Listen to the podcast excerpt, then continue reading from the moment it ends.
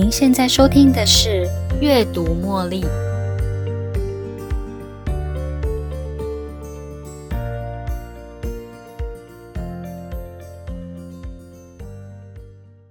欢迎收听《阅读茉莉》。不晓得大家有没有跟我一样有这样的经验？一旦有一个念头在脑海中，我发现它会持续的转来转去。当我被一个念头缠住的时候，这个念头会对我死缠烂打。而我只能成为他的追随者，交给他，让他来引导着我。我跟随着他的思路，控制着我的一言一行，让我纠结在这样的念头里。接着，为了这个念头做下一个行动，或是与这个念头抗争。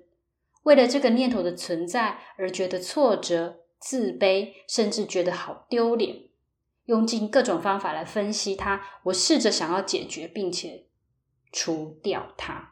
这个念头可能是我觉得自己好可怜哦，我怎么这么失败啊？为什么我连这个都不会？嘿，我对他那么好，为什么他要跟我分手？我为什么会发生这种事？现在该怎么办呢？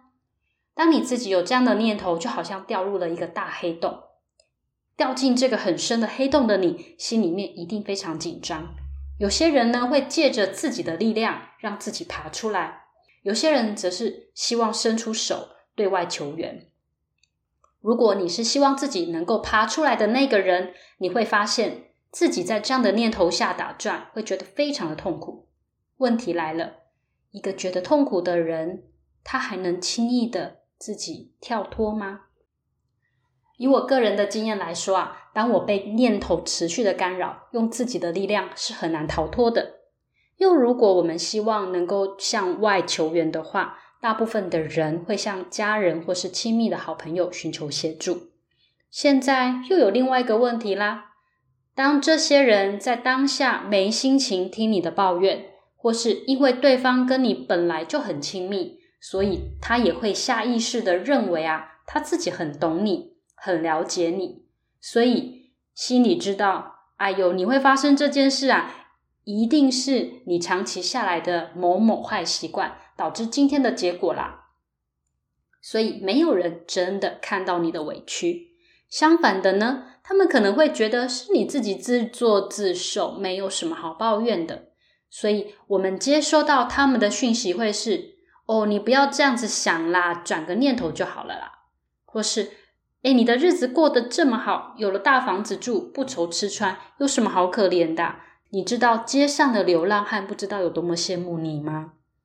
或是，哎，你看起来一点都不胖啊，我才胖的呢，我最近又多了一公斤，我都不知道怎么瘦回去。如果不意外的话，大部分的人都曾经遇到过这样的情境。当我们向外求援，不就是希望有个人能够拉自己一把吗？但是我们身边的人啊，不是不痛不痒的回应自己。不然就是否定我们的感觉，要我们忍住。有时候我们甚至得要反客为主，花心力安慰那一个你原来想要请求救援的人，甚至还会受到指责、攻击，让你听了觉得很难过的话。理性的看来啊，这些回应多少都有一点道理，但是在一个想要得到帮助的人的耳里听到的却不是那么一回事。别人的好意我们可能接收不到。那么，到底要如何才能够让自己转念呢？在赖佩霞老师的这本书《转念的力量》，不被念头绑架，选择你的人生，让心灵自由。书中为我们解释了如何转念的技巧，我觉得还蛮受用的，在今天的节目分享给大家。什么是转念呢？为什么想要转念呢？转念的目的是在帮助我们跳开那个念头的回圈，拿出事实来看待这个念头。转念不是要否定你的想法，转念是要让自己停下来，用察觉的方式重新问问自己：真的吗？真的是这样吗？这是事实吗？为什么想要转念呢？那是因为在我们的脑海中有个念头。而这样的念头会持续的在我们的脑袋瓜发出声音，对我们疲劳轰炸，对我们碎碎念。它会影响着我们做事或是待人接物的应对以及生活态度。也就是说，当我们没有这样的念头，是不是就可以好好的做自己，享受一个自由的人生？或许吧。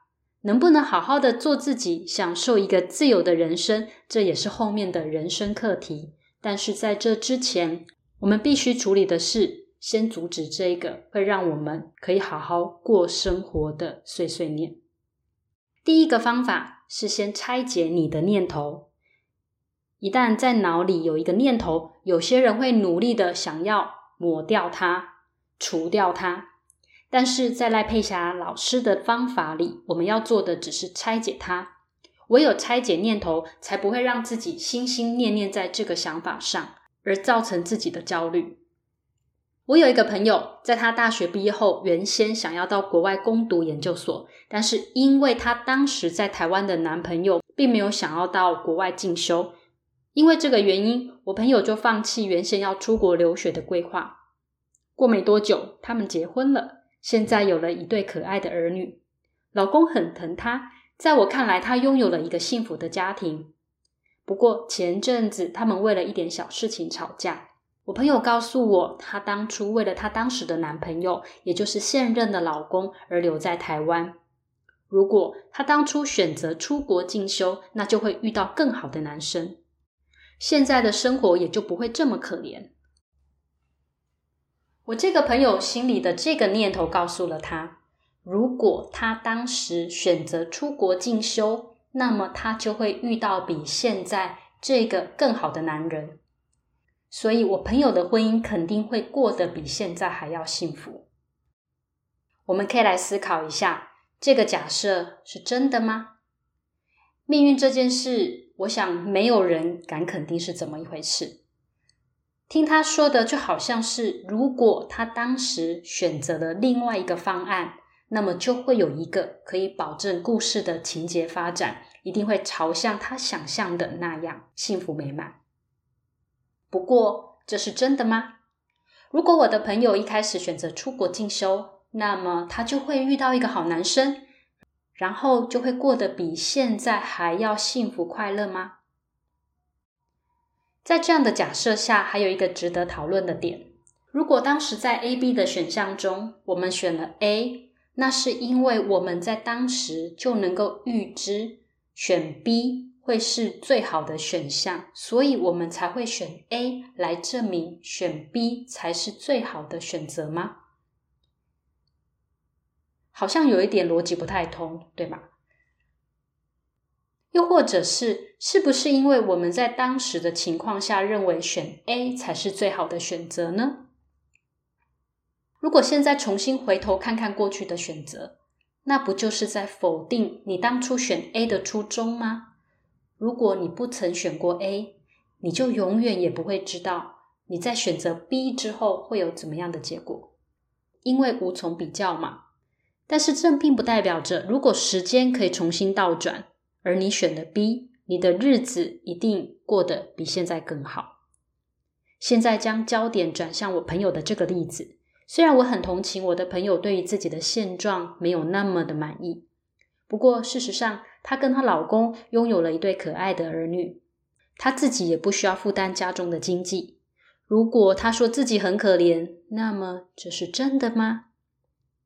我们很容易因为某个念头在脑海转来转去。然后放任自己在这样的回圈里转不出去，甚至因为这个念头而衍生出更多虚假的念头，让这个念头更加巩固。这个加了盔甲的念头，让你深信它的真实性。用以上的例子，如果我朋友一开始就选择出国进修，这是一个假想的念头，因为就像他现在这么想，时光永远也不会倒转，选择也永远无法重来。换句话说，这个想法不曾存在过，也不会存在。将一个假想的念头放进去现在的想法里，只会让原本一直在原地打转的念头更加坚固而已。借着事实的提出，让自己看清真相，你就不需要对事实提出其他的解读。我们之所以觉得痛苦，觉得受到伤害。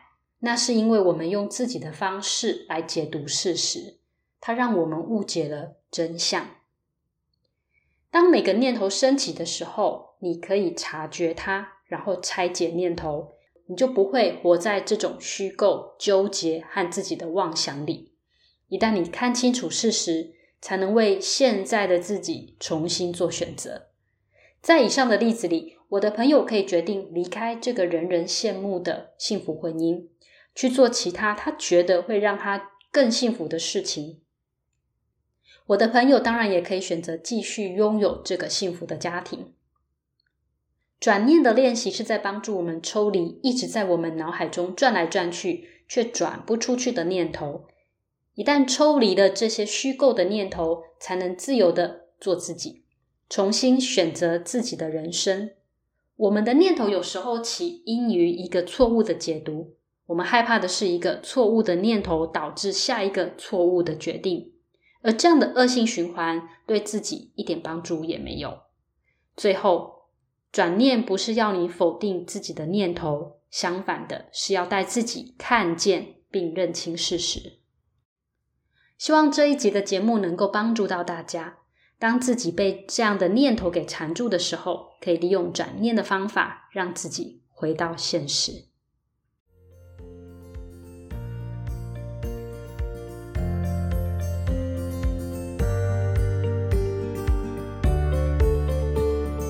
又到了节目的尾声，如果你喜欢今天的节目，邀请您在 Podcast 留下五星评论、订阅并分享这个频道给您的好友。如果您有其他的反馈或想法，也欢迎留言给我。您的这些反馈都将成为背后那一股支持着我坚持不懈、持续创作、提供更优质内容的动力。感谢您的收听，我们下一期再见喽，拜拜。